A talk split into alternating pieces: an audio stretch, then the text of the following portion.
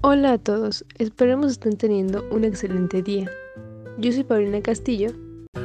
Yo soy Carlos Gallangos y en este episodio vamos a hablar acerca del entorno económico de la región derivado del coronavirus.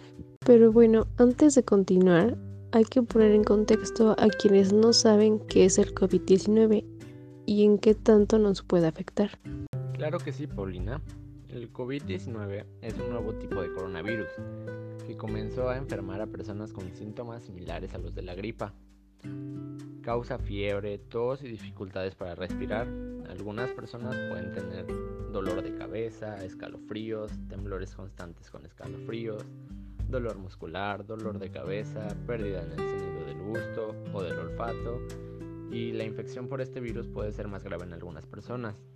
Y claro, para evitar la propagación debemos seguir las indicaciones que nos han dado, como lavarnos las manos con frecuencia usando agua y jabón o un desinfectante de manos a base de alcohol.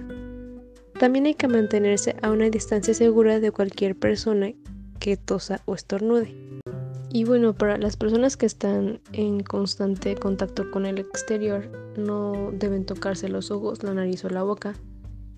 Y cuando se tosa, hay que cubrirse la boca y la nariz con un pañuelo.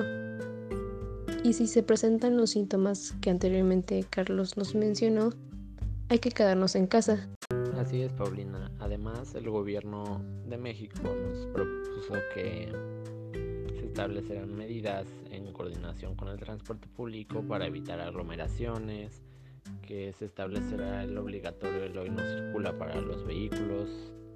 Em, además también se aumentaron la sanitización de los espacios públicos y de los transportes y se cerraron los negocios que no fueran de primera necesidad, pero al parecer no en todos los lugares se está cumpliendo.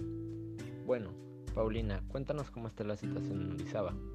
Bueno, Carlos, de hecho, aquí a mediados de marzo, este, mandaron varios informes sobre lo que estaba pasando y llegaron a la conclusión que se tenían que suspender las clases.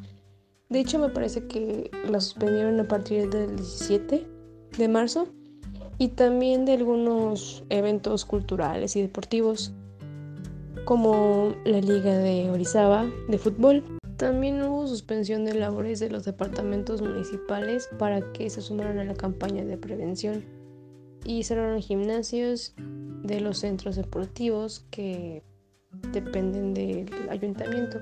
Al principio, cuando apenas había mandado el informe, pues lo que yo noté es que sí, sí se estaba llevando debidamente la cuarentena. Había muy pocas personas en la calle, y pues creo que en un principio estaba funcionando bien, pero pues la gente comenzó a desesperarse y ya quería salir, ¿no?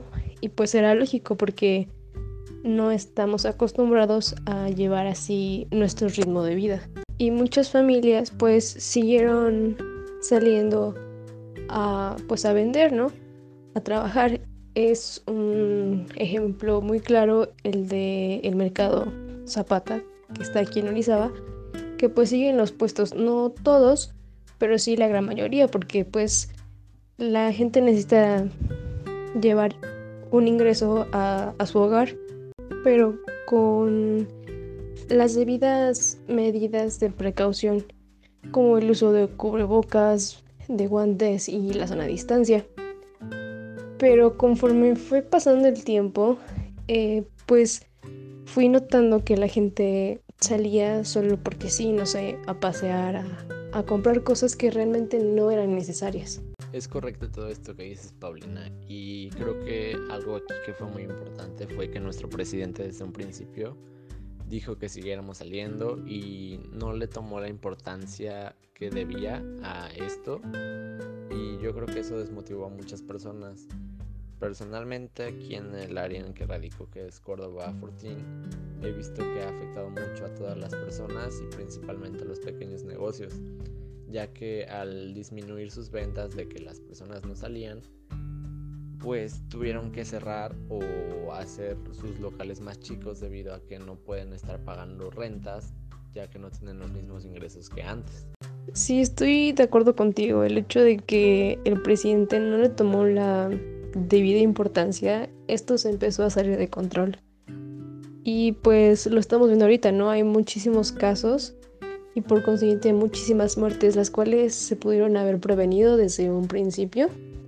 Entonces creo que ahí está el punto principal, que no hubo un control adecuado desde, desde un principio. Creo que sí hubiera sido muy importante que desde un principio se le hubiera dado más importancia, pero pues por el momento los que podemos deberíamos de continuar con los cuidados necesarios para que esto no siga empeorando y pues podamos salir adelante de esto. Sí, estoy de acuerdo contigo y creo que también deberíamos seguir tratando de concientizar a las personas para que tomen las debidas precauciones y no hacer más grande esto, pues ya ha afectado demasiado. Pues sí, pero esperemos que poco a poco esto se vaya controlando.